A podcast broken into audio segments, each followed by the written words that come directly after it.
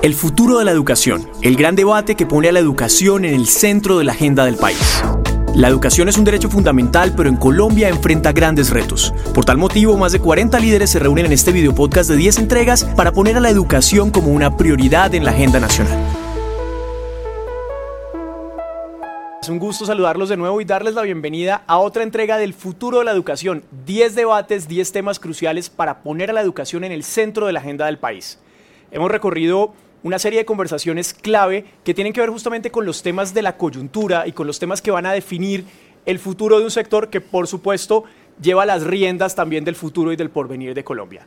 Hoy vamos a estar hablando de la importancia y de cómo le damos justamente a la educación técnica y tecnológica el lugar que se merece en términos de formación, en términos de acceso, en términos de vínculo con el trabajo y con las oportunidades laborales, y también la manera en la que rompemos ciertos paradigmas alrededor de este tipo de educación que es clave para miles y miles de estudiantes en el país. Quiero dar la bienvenida a nuestros invitados que nos acompañan en esta nueva edición del podcast. Como saben, nos pueden seguir en versión en video, pero también nos pueden escuchar en Spotify, en Apple, en su plataforma de podcast favorito. Quiero dar la bienvenida entonces a Juan Camilo Montoya, rector de la Universidad Autónoma de Bucaramanga. Juan Camilo, gracias por acompañarnos. Nicolás, muchas gracias por la invitación a esta conversación de un tema tan importante para, para el futuro de, de la educación de nuestro país. Muy amable. Muchas gracias. Y nos acompaña también Juan Fernando Montañez, rector del Politécnico en Colombiano. Nicolás, mil gracias, mil gracias eh, por abrir estos espacios y generar estos espacios que son fundamentales para seguir construyendo en un debate propositivo precisamente que vaya en pro de la educación del país. A Juan Camilo, rector de la Universidad Autónoma de Bucaramanga, un saludo cordial, magnífica institución y lo felicito, está al frente de una maravillosa institución en Colombia que lo hace también muy bien. Muchas gracias, Juan Fernando. Muchísimas gracias a los dos, Juan Camilo y Juan Fernando, por acompañarnos. Quiero abrir con una pregunta que surge de decenas de entrevistas que hemos hecho en el proceso del futuro de la educación y preparándonos justamente para este debate, en las que hemos hablado con estudiantes de colegio, particularmente estudiantes de los últimos años, y también con muchos estudiantes de universidad y por supuesto de programas técnicos y tecnológicos. Y, recibimos recientemente en esas entrevistas muchas preocupaciones de esos estudiantes porque nos decían, quienes cursamos programas técnicos o tecnológicos, eh, sufrimos mucho el estigma eh, de que tal vez estamos cursando esos programas es porque no pudimos acceder a la universidad o porque no teníamos fondos para hacerlo. Y algunos de hecho nos señalaban y decían, es que sentimos que los de técnicos y tecnológicos estamos aquí y los de la, universidad están aquí, ¿no? ¿no? No nos ven de la misma manera, nos miran de pronto de reojo, por debajo del hombro. Quería preguntarles en primer lugar, porque creo que eso tiene que ver con muchas aristas, pero de entrada con un cambio de paradigma o de conciencia, eh, si quieren empiezo con Juan Camilo, ¿qué hacemos para darle a la educación técnica y tecnológica el lugar que se merece y romper un poco esos preconceptos esos estereotipos? Bueno, eh, yo creo que, pues, todos los actores del sistema de educación superior pues tenemos que un poco dar pasos adicionales de, eliminar esa estigmatización, empezando por las familias, por lo que conversamos en nuestras casas. Eh, yo creo que de pronto la estigmatización pudiera, pudiera no ser de pronto no ser tanta como la que uno pueda, pueda pensar. Yo creo que las empresas en particular están cada vez buscando eh, eh, resolver, encontrar ese talento humano mucho más eh, conectado rápidamente con las necesidades de la compañía, que llegue a, resolver con unas capacidades muy concretas y la educación técnica y tecnológica va muy en ese sentido. Entonces, de pronto, el, el estigma, estamos de, quizás cargándolo de, tiempo atrás, pero, pero el mundo hoy por hoy está eh, buscando cada vez más esa solución inmediata de más corto plazo. Eh, nosotros en la universidad que incursionamos en la educación técnica y tecnológica desde el 2010, 2006, eh, pues vemos cómo los estudiantes también o los jóvenes en general están buscando generar empleo, ingresos más rápidamente y estos programas de ciclo corto empiezan a ser más eh, interesantes para muchos de ellos, en donde pueden combinar su, generación de ingresos con la formación. Entonces, de pronto hay que seguir avanzando en la promoción de, este tipo de oferta, eh, en, entender que las compañías sí quieren eh, un talento concreto, útil y, de, respuesta rápida a sus necesidades, y con un programa técnico y tecnológico el, estudiante también eh, va creciendo en, esa cadena de formación en niveles superiores que podrá abordar posteriormente. Entonces, es una gran alternativa. Eh, Colombia está claramente rezagada en esa oferta o en ese tamaño de la educación técnica y tecnológica frente a otros países como los de la OCDE y tenemos todo por crecer en este, en este frente. ¿Cómo rompemos esos estereotipos o esos paradigmas eh, que, como decía Juan Camilo hace un momento, tienen que ver de pronto mucho con, con las familias, con el ambiente más inmediato, con la comunidad alrededor de quien decide optar por un programa técnico o tecnológico? Aquí hay algo que hay que aclarar de entrada y es la formación técnica y tecnológica es educación superior y hace parte del nivel de la educación superior. Siempre pensamos en el profesional como es el y el posgradual que hacen parte de la educación superior. No, esto es parte de la formación y la estructura o la lógica de construcción de programas desde lo técnico hasta lo profesional se llama construcción de programas por ciclos propedéuticos. Inclusive hay algunos que son de carácter terminal, es decir, técnicos con un grado y ahí termina la formación. Pero es formación eh, de educación superior. Entonces creo que eso es súper clave contárselo a la gente y que la gente entienda que ahí está es en una universidad estudiando. Hay otra formación previa que se llama formación para el trabajo y el desarrollo humano, que es la formación técnico-laboral, que es otro nivel de formación. Entonces aquí desmitifiquemos lo del hecho de que no es educación superior, es educación superior. Es fundamental. Coincido con Juan Camilo, las compañías necesitan capital humano formado específicamente en labores, pero es necesario que si bien como lo necesitan, realmente lo reclamen, porque no lo reclaman. Y al no reclamarlo, quiere decir que no se generan las suficientes oportunidades desde la lógica de la convocatoria para personas formadas en programas técnicos y tecnológicos. Lo que hace a su vez que evidentemente la demanda en estos programas sea menor y nos obliga a nosotros a no estar eh, construyendo más y mejores programas todos los días, porque pues, evidentemente somos instituciones de educación superior, en nuestro caso particular, eh, privadas que nos movemos a partir de los recursos que captamos eh, de matrículas y pues evidentemente no nos financia nadie, sino trabajamos con nuestros propios recursos y la demanda es fundamental en la construcción de programas que sean pertinentes. Trabajamos de manera mancomunada con el sector empresarial, pero el sector empresarial debe claramente demandar este tipo de formación para que se vuelva pertinente.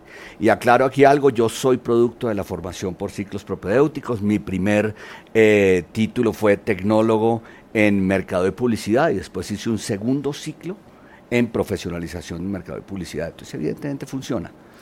Juan Fernando, hablabas hace un momento de la pertinencia justamente de los programas y no es fortuito que ustedes nos acompañen acá ni que las instituciones que ustedes representen hayan sido invitadas a esta conversación. Tiene que ver, por supuesto, con el trabajo que ustedes desempeñan eh, en este campo de la formación técnica y tecnológica. Y quiero preguntarles, en la oferta de programas y en la manera en la que ustedes lo asumen desde sus instituciones, ¿Qué está pasando con la formación que se ofrece? ¿Qué tipos de programas? Eh, ¿En qué campos se están moviendo? ¿Qué tanto se está conectando justamente con estas necesidades de las empresas en la actualidad? ¿Qué, qué está pasando con esa formación que se ofrece en la técnica y la tecnológica? Yo me devuelvo porque hay una desconexión. No es un tema fácil. Me devuelvo un poco al tema del sector empresarial, que si bien lo demanda, no lo emplea y si, no lo, y si lo emplea, no lo emplea en las condiciones que debería emplearlo, y eso tiene que ser un constructo importante. también. O sea, eso tiene que ser una, una, una lógica precisamente para eso, porque evidentemente un técnico, un tecnólogo está formado para una labor específica, y el proceso formativo le va dando esos, esas herramientas necesarias para después trascender en, en, en el ejercicio profesional o en el ejercicio de cualquier profesión. Entonces hay que ser claros que si la convocatoria para ciertos empleos esté bien pensada en la lógica de tener un técnico que sea mucho más eficiente que un profesional manejando una máquina en específico, mucho más productivo, lo hagamos de esa manera y que evidentemente sea bien remunerada. Si eso se da, nos permite a nosotros poder seguir construyendo en esa línea. Pero hoy, a partir de pandemia nos deja una lección importante. Hoy a, partir de la vertiginosidad en la lógica de la formación de la gente en temas muy específicos, muy cortos, también nos invita a entender que la gente necesita salir rápidamente al mercado laboral con un skill eh, específico y claro que le permita generar ingresos. Esas son las bondades de, las, de, la, de los procesos formativos cortos como las, los técnicos y los tecnológicos. Ahí tenemos que seguir trabajando, pero no es un esfuerzo único y exclusivamente de parte de nosotros las instituciones. Tiene que ser mucho más más allá y debe ser un esfuerzo inclusive de políticas públicas que acompañe inclusive al sector productivo en la generación de más y mejores oportunidades para esas plazas laborales, sobre todo para la juventud. Juan Fernando, ¿cómo ha evolucionado la oferta? Eh, ¿Qué están pidiendo ahora? Hablábamos de la desconexión con la empresa, pero hablemos un poco de los jóvenes que, que quieren estudiar y que quieren acudir a estos programas. ¿Cuáles son esos frentes y esos campos de la educación en los que más se están moviendo ahora la oferta de la técnica y la tecnológica? Mire, paradójicamente hicimos un estudio al cierre del 2021 post pandemia tratando de entender un poco la gente hacia dónde quería con estas nuevas tendencias y el 80% de los encuestados, que fueron alrededor de 4.500 personas, quieren ser profesionales y quieren ser profesionales en las carreras tradicionales. Colombia todavía está viviendo un poco ese impacto. Nosotros estamos haciendo esfuerzos para contarle a la gente con educación eh, eh, para toda la vida, lo que hemos denominado esa educación no formal que trabajamos nosotros a nivel de capacitación puntual, contándole a la gente que evidentemente hay formas de acceder. Y en la autonomía universitaria nos permite precisamente articular esa formación con la formación eh, formal o con la oferta formal. Pero es un tema que hay que trabajar y volverlo muchísimo más amplio, pero la gente tiene que cambiar un poco el paradigma. Juan Camilo hablaba ahora del tema de las familias y sí tenemos que ser mucho más claros en eso, mucho más propositivos en ese sentido. Juan Camilo, ¿cómo lo están viviendo desde la Universidad Autónoma de Bucaramanga? Pues nosotros eh, somos una universidad que, ya lleva un, buen número de años, eh, digamos que atreviéndose e incursionando en, en, todos los niveles de formación de, la educación y en diversas modalidades. Es decir, a nosotros nos gusta esa apertura eh, eh, desde una universidad, pudiéramos llamarla clásica, eh, desde hace ya, desde el año 2006, 2002, 2004 empezamos en lo virtual, empezamos en la formación dual, empezamos en los programas técnicos y tecnológicos y nos sentimos muy orgullosos y, muy cómodos y cada vez con más ganas de crecer en esta oferta de, programas técnicos y tecnológicos, combinando modalidades. Por ejemplo, ese es también un elemento nuevo, muy importante hoy por hoy. El crecimiento en los programas virtuales es claro y va a seguir desarrollándose. Crecimiento en programas duales, en donde la persona también va practicando en la empresa a la vez que está desarrollando su proceso de formación combinaciones de las modalidades, ese es otro elemento importante que debemos incorporar en los programas. Y hay temas que, que, el mundo empresarial está demandando y que tienen unos crecimientos muy particulares. Por ejemplo, el programa nuestro de una tecnología en regencia de farmacia. Ha sido un programa absolutamente potente, atrayendo una gran cantidad de estudiantes virtuales que están regados por todo el país y es un programa bien importante y por ejemplo estamos ya dando el paso a una especialización tecnológica para ese regente de farmacia. Entonces empiezan a aparecer también programas de especialización dentro del mundo técnico y tecnológico. Entonces el espacio para, para conectar con el sector empresarial y con la demanda del mercado es un espacio muy amplio eh, en los aspectos eh, de marketing, de gestión humana, eh, tenemos también una tecnología en gestión gastronómica, que no es ese chef sofisticado de alta cocina, es la persona que está en la parte operativa de las cocinas, eh, en, un nivel todavía más, más básico, y es un programa dinámico, que se, con muy buen desempeño. Entonces, eh, aquí pues eh, una invitación a que, a que más instituciones a lo largo y ancho del país seamos respuesta a, esa demanda por la educación técnica y tecnológica eh, que además va a poder conectar después con niveles superiores en la medida que, cada persona lo quiera. Entonces, eh, eh, apostar y creer en la modalidad, en, en, el nivel de formación, pues hace todo el sentido, para nosotros lo ha hecho ya desde hace más de 15 años. Aquí tenemos, Juan Camilo Juan Fernando, digamos que tres caminos sobre los que quiero preguntarles, porque ya hemos, ya hemos digamos que elaborado alrededor de tres posibilidades de proyección para quienes cursan estos programas técnicos y tecnológicos.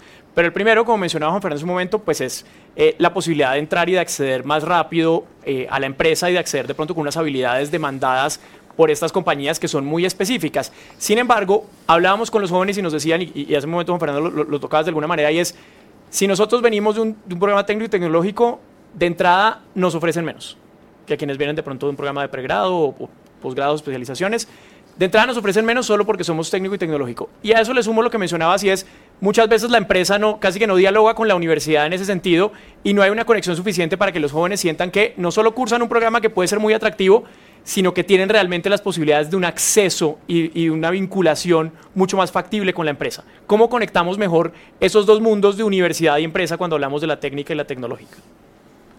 Pues es que es de la, desde la misma lógica de la generación del empleo. Si vemos en Colombia, los mayores generadores de empleo están en la pequeña y en la mediana.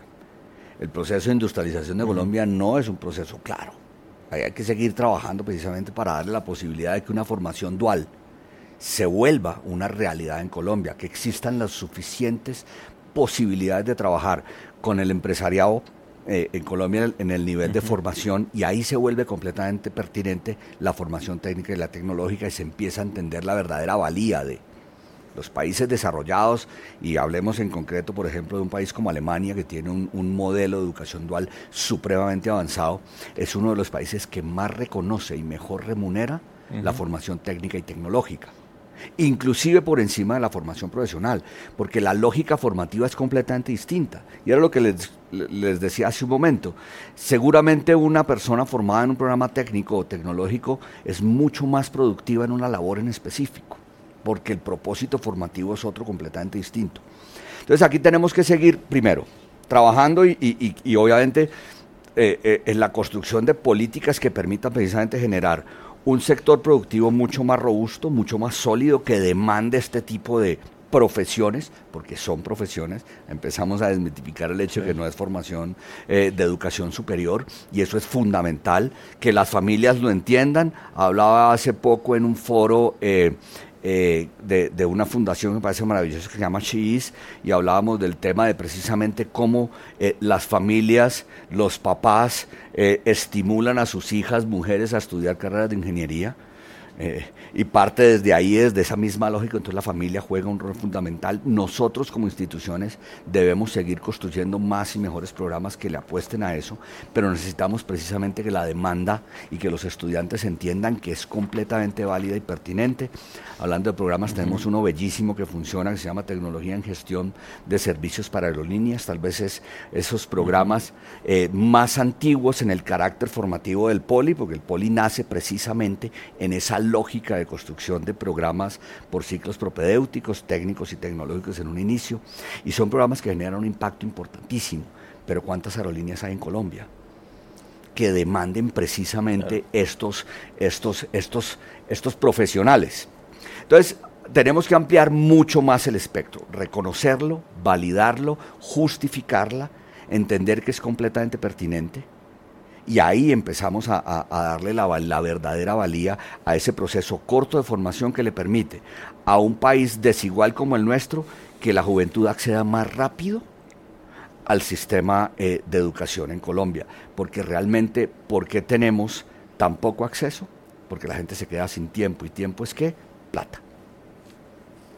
Me quedo con, con ese, esa necesidad de muchos jóvenes y además dicen, quiero entrar más rápido al, entorno empresarial o a las posibilidades laborales, pero en la misma línea, Juan Camilo, ¿cómo reconciliamos un poco lo que está ofreciendo la universidad con lo que están necesitando las empresas?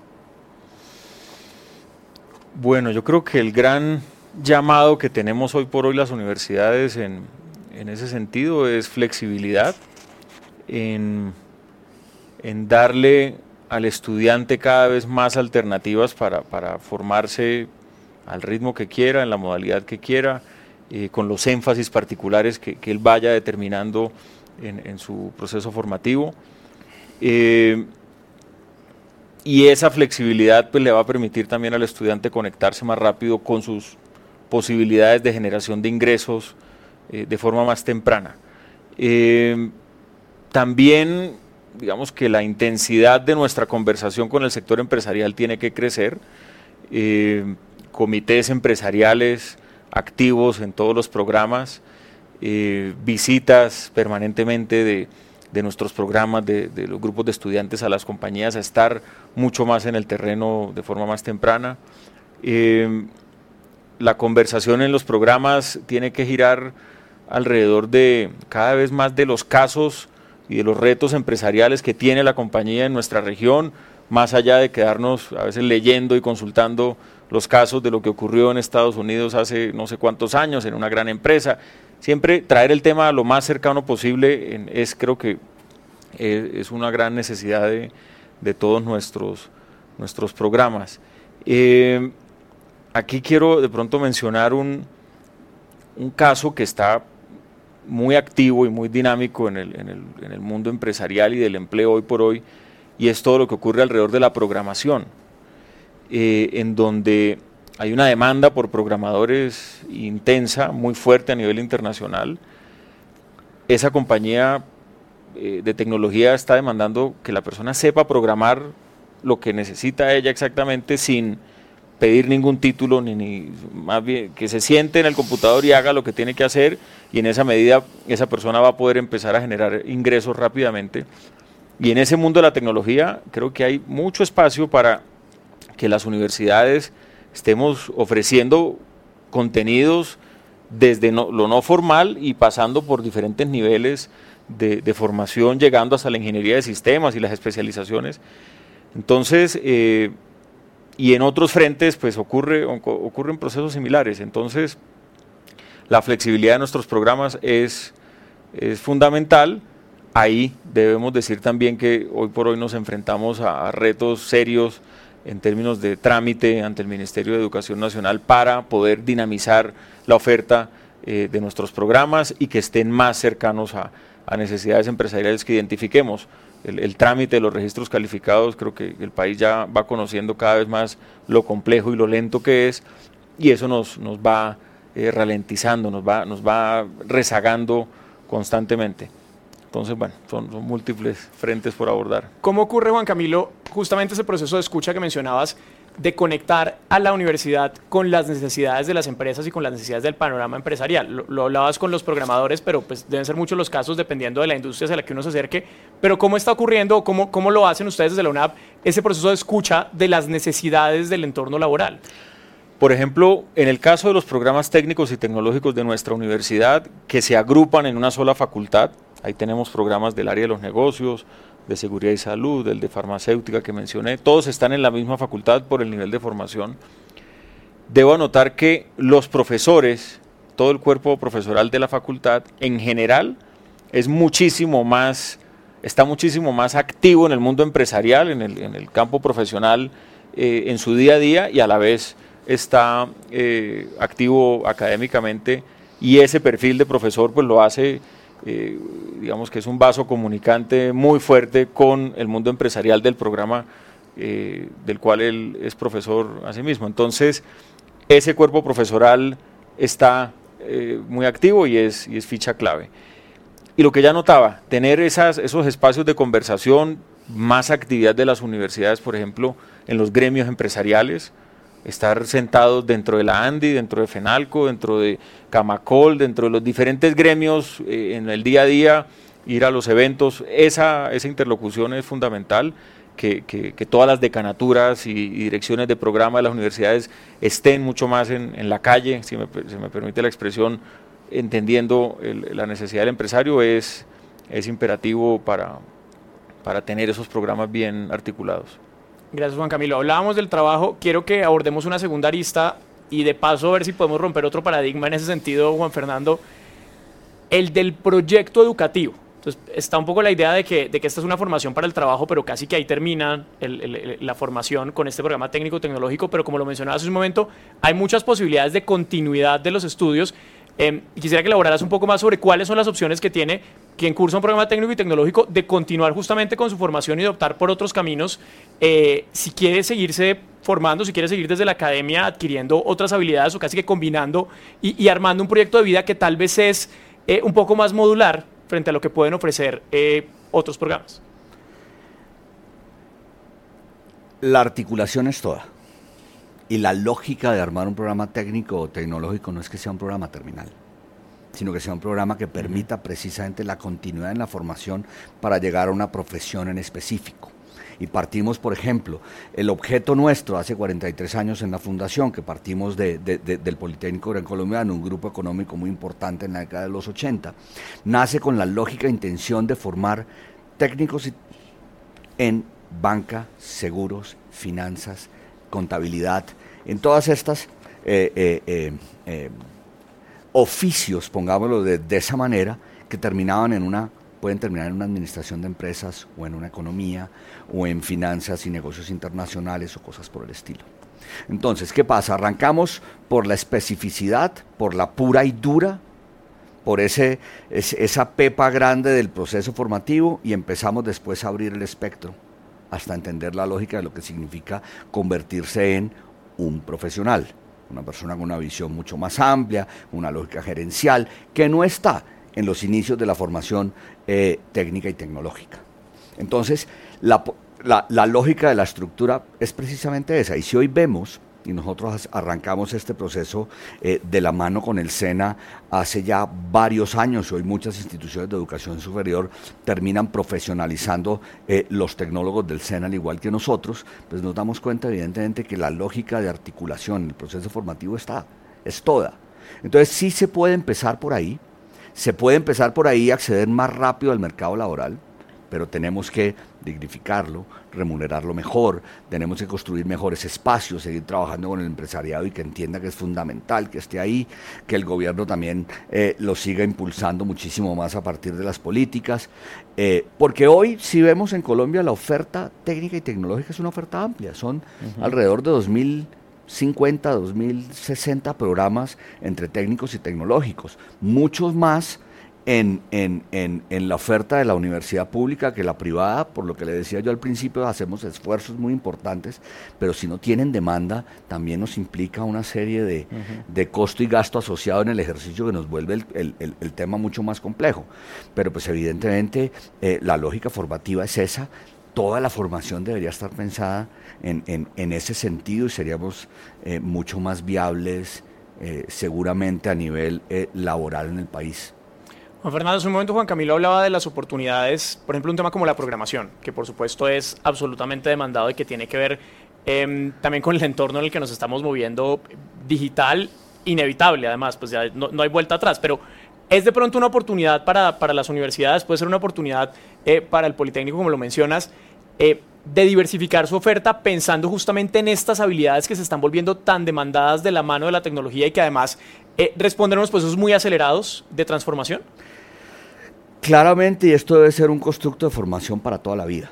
No podemos olvidarnos que cuando salimos del colegio nos faltan una serie de herramientas y habilidades en la vida para trascender y por eso la formación eh, eh, superior es fundamental en el ejercicio. Quedarnos sin esos skills de trabajo en equipo, de pensamiento crítico, eh, de todo este tipo de cosas, pues es, es, es, un tema muy complejo y hoy los muchachos creen que haciendo un curso de Python uh -huh. son unos cracks y salen al mundo, pero se les olvida que el mundo es otra cosa completamente distinta y parte desde la misma lógica de hacer parte de una sociedad de un, de un elemento o de, de, alguien que hace parte de, una sociedad. Entonces yo creo que la, la, la, lógica de la formación corta eh, para un skill específico una, o una habilidad específica es completamente pertinente y mucho más hoy pero debe ser una parte, debe ser ese 360 de la formación para toda la vida. Tenemos que entender que si hoy nos graduamos de administradores de empresas, eso ya no trasciende que necesitamos entender todavía muchos más temas y seguir formándonos a partir de.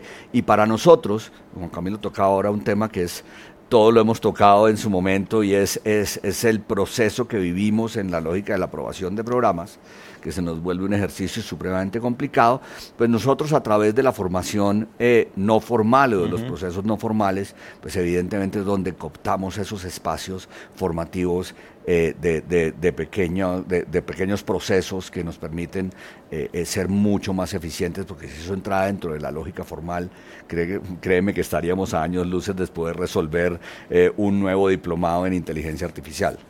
Nos decía en uno de nuestros, de nuestros previos encuentros del futuro de la educación, uno de los panelistas justamente, es que para el momento en el que logramos ya que nos certifiquen o nos aprueben, ya lo que estamos ofreciendo es obsoleto. Así es. Un poco como, como, el, como se están enfrentando, sí. digamos, esa realidad con, con las transformaciones eh, del mundo en el que estamos viviendo cada vez más acelerado.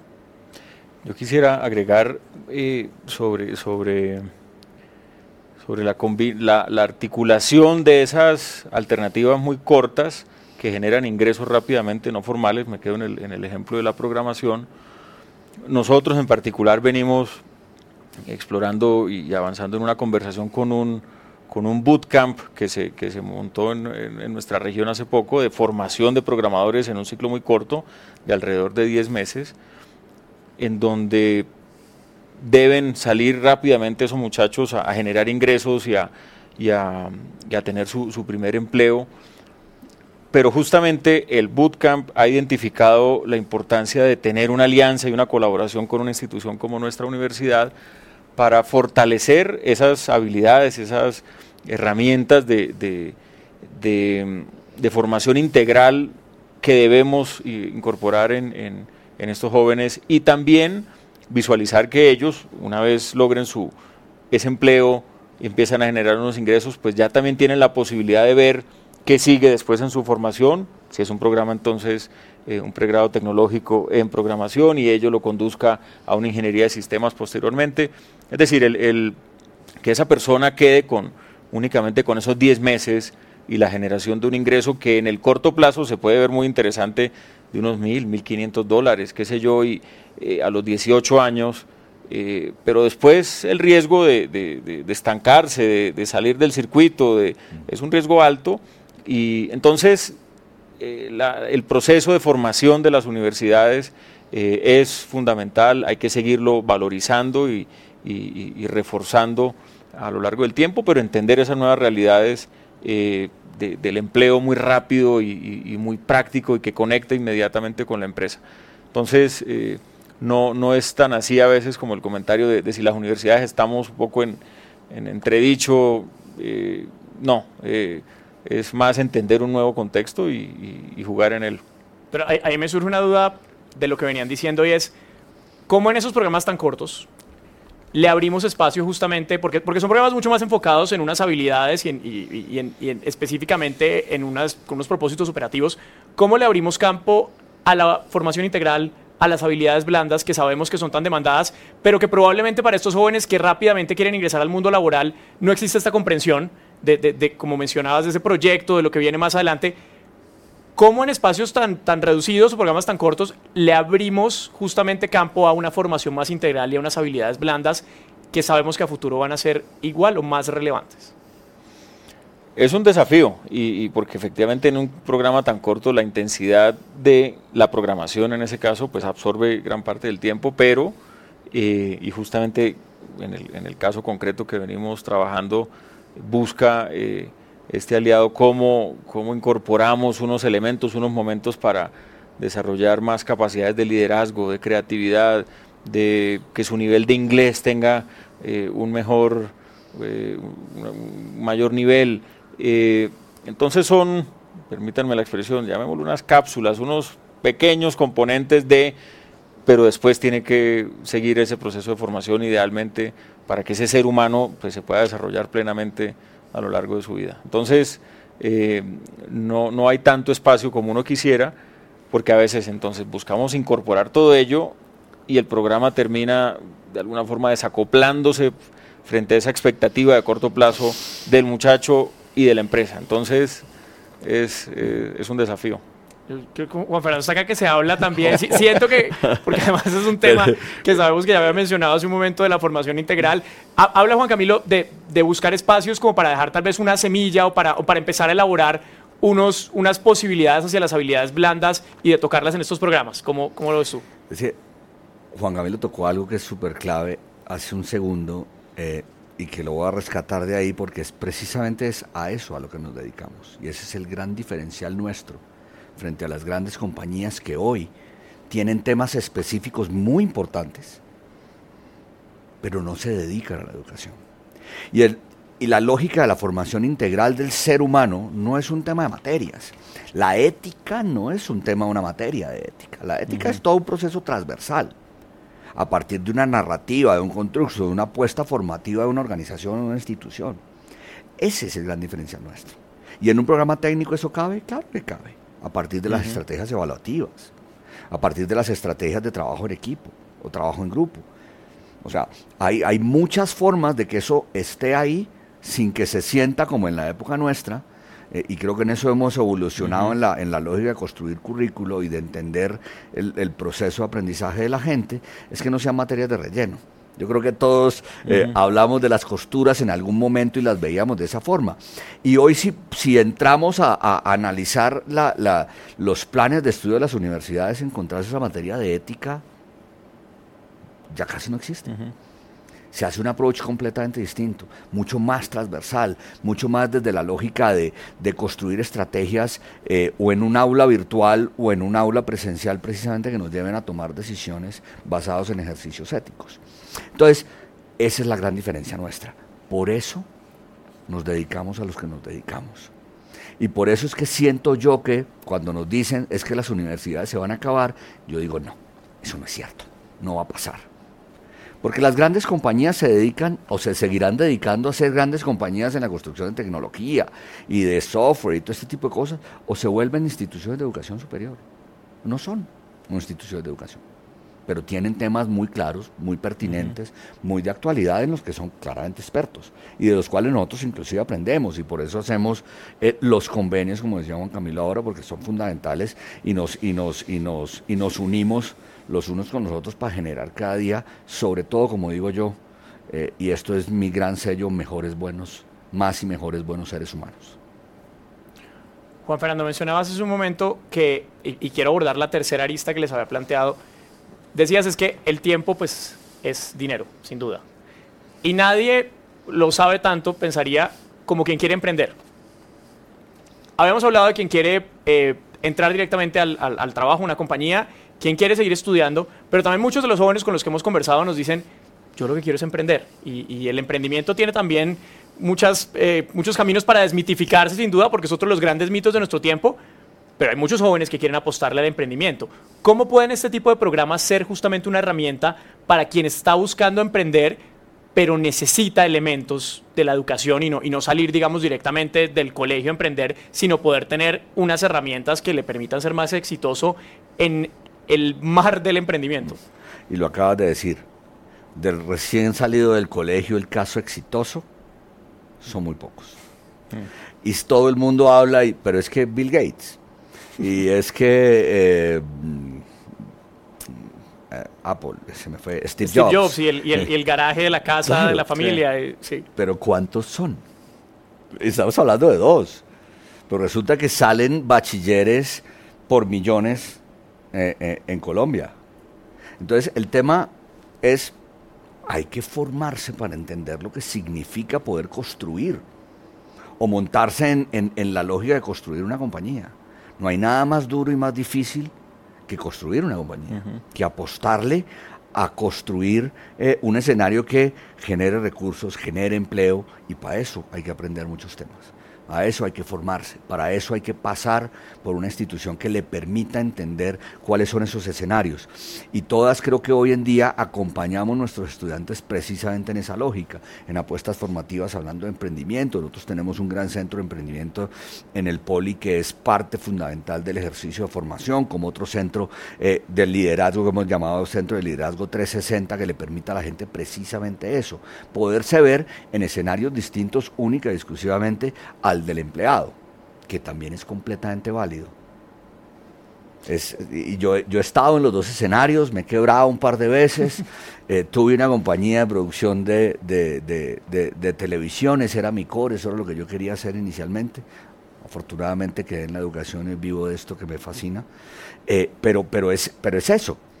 O sea, emprenda, puede fracasar, seguramente va a fracasar más de las veces que le va a ir mejor, es fundamental hacerlo, hay que seguir construyéndolo, pero hay que formarse, hay que formarse, hay que poder saber cómo resolver problemas y uno de los grandes que necesita un, em, un, empresario hoy en día o un emprendedor es pensamiento crítico, es resolución de problemas y es fundamental en el ejercicio.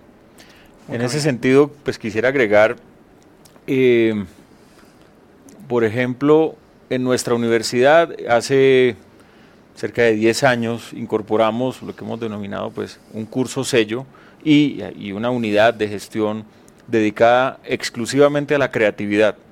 Entonces es la unidad UNAP Creative y desde allí todo un proceso de, de formación y de apoyo a los profesores para desarrollar habilidades de creatividad y también desde ahí surgen una serie de cursos y hay un curso eh, mandatorio para todos los programas de solución creativa de problemas.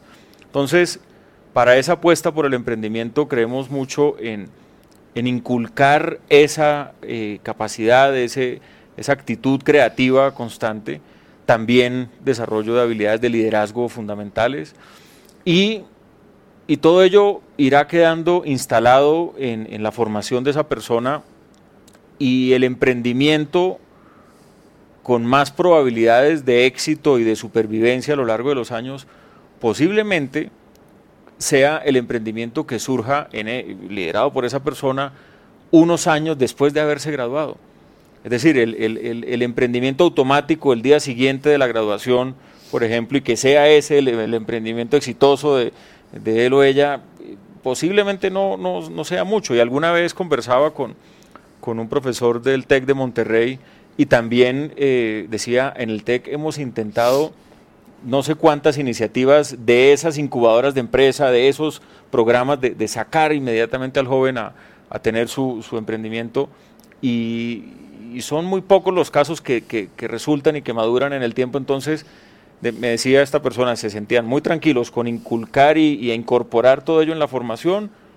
Posiblemente esa persona sale al mercado laboral unos años, hace carrera, entiende una organización, madura un poco más, tiene de pronto unos recursos eh, más eh, cercanos a los adecuados para el emprendimiento y ese emprendimiento va surgiendo y tiene más posibilidades de éxito en el tiempo. Entonces, eh, claro que tenemos que ser muy activas y dinámicas en promover esa cultura del emprendimiento, pero también tener la certeza que esa formación integral y esas capacidades son capacidades muy importantes de fondo y que, que le van a dar a la persona eh, pues mucha más posibilidad de, crecimiento a largo plazo. No hay duda que, estamos coincidiendo desde cada una de las aristas en, en, la flexibilidad que nos ofrecen estos programas, pero también en unos desafíos comunes. Y ya para cerrar, algo que creo que es clave abordar y que tiene que ver con la coyuntura nacional y es este panorama de, esta inminente reforma o de estas reformas que se vienen para la educación. Y por supuesto esto impacta la educación técnica y tecnológica. Habiendo identificado estos retos en los que hemos conversado, quería preguntarles a los dos, empezamos por, por Juan Camilo, ¿cuál es la labor, cuál es el papel que debe desempeñar el gobierno, que debe desempeñar el Ministerio de Educación, que deben desempeñar las decisiones eh, públicas para fortalecer y para darle el lugar y las oportunidades que se merece la educación técnica y tecnológica en Colombia? Bueno, eh, yo creo que vienen, vienen unos meses eh, muy interesantes eh, y posiblemente pues este sea un debate que, se, que, que, entre al año 2024 perfectamente dentro del trámite legislativo que, que debe darse. y allí yo creo que tenemos que reconocer primero todo lo que ha evolucionado y crecido eh, la educación superior en Colombia en, los últimos, en las últimas décadas. Hemos avanzado mucho en, en el acceso a la educación superior, hemos avanzado en la calidad del sistema de educación superior, la contribución eh, o la realidad de ese sistema mixto de educación superior que hoy tenemos es indiscutible. Entonces, el país ha avanzado en, en el desarrollo de ese derecho eh, y de ese servicio de educación superior y sobre eso tenemos que construir. Y creo que una gran construcción o una pieza fundamental para prestarle mucha atención es justamente darle mucha más potencia a los programas técnicos y tecnológicos y mucha más visibilidad y, presencia en, la conversación nacional alrededor del trabajo, del desarrollo empresarial, de la productividad, de la competitividad. Entonces, yo creo que, que, que uno de los temas para para avanzar mucho más, justamente es el tema de nuestra conversación de hoy, y, pero indiscutiblemente reconocer y, poner en perspectiva lo que hemos avanzado y que de ninguna manera el debate que se vaya a abrir sea un debate que ponga en entredicho grandes capacidades que ya tiene el país hoy en, en su sistema de educación. Muchas gracias Juan Camilo. Juan Fernando, reformas inminentes. ¿Qué lugar le damos a la técnica y la tecnológica? no arranquemos únicamente por el lugar que le debemos dar a la técnica de la tecnológica. Yo creo que estamos viviendo un momento eh, histórico en el país. Estamos hablando de una serie de reformas a la salud, al empleo, a la educación. Y aquí yo creo que lo más importante es que estas reformas realmente se articulen. Si queremos hablar de formación técnica y tecnológica pertinente y en la lógica de la generación, y, que exista un mercado eh, posible de empleo, pues la reforma laboral debe ir y contemplar eh, eh, la necesidad de emplear más rápido eh, personas que salen de la formación técnica y tecnológica. Y eso implica el fortalecimiento del sector productivo de Colombia para que genere más y mejores eh, empleos remunerados. Hay que trabajar en esa lógica. Entonces tenemos que ver cómo, cómo, cómo eso se amalgama, cómo el Estado se fortalece también como un actor importante en la lógica de la generación de empleo, pero no como el único, sino que estamos eh, precisamente en un escenario donde tenemos que vernos todos como grandes actores precisamente de esa generación de espacios para que formación como la técnica y la tecnológica tengan realmente un espacio y cabida en el, en, en el futuro del empleo de este país y que sea realmente una opción viable para que nuestros eh, jóvenes realmente empiecen por ese lado. Hablamos mucho y quiero cerrar un poco eh, con esto, perdónenme, robo dos segundos, de, de, la formación para los jóvenes, de la formación y del empleo para los jóvenes, pero, pero estamos olvidando a aquellos que por tiempo y dinero no pudieron acceder al sistema y que rondan los 27, 28 años, son completamente empíricos. Y aquí coincidimos eh, seguramente con el rector Juan Camilo en que una modalidad como la virtual precisamente le dio la pertinencia a esta gente que se quedó sin tiempo, que fue un poco lo que hablamos al principio, precisamente para acceder al sistema. Entonces yo, yo sí creo que debemos ser mucho más amplios, mucho más abiertos en el ejercicio y seguir construyendo sobre lo construido porque es importante reconocer que si bien tenemos muchas cosas que mejorar, hay cosas que se han hecho muy bien hechas. Muchas gracias Juan Fernando, gracias Juan Camilo por habernos acompañado en otra entrega, en otro debate del futuro de la educación. 10 conversaciones para poner a la educación en el centro de las conversaciones del país. Muchas gracias. Muchas gracias, Nicolás.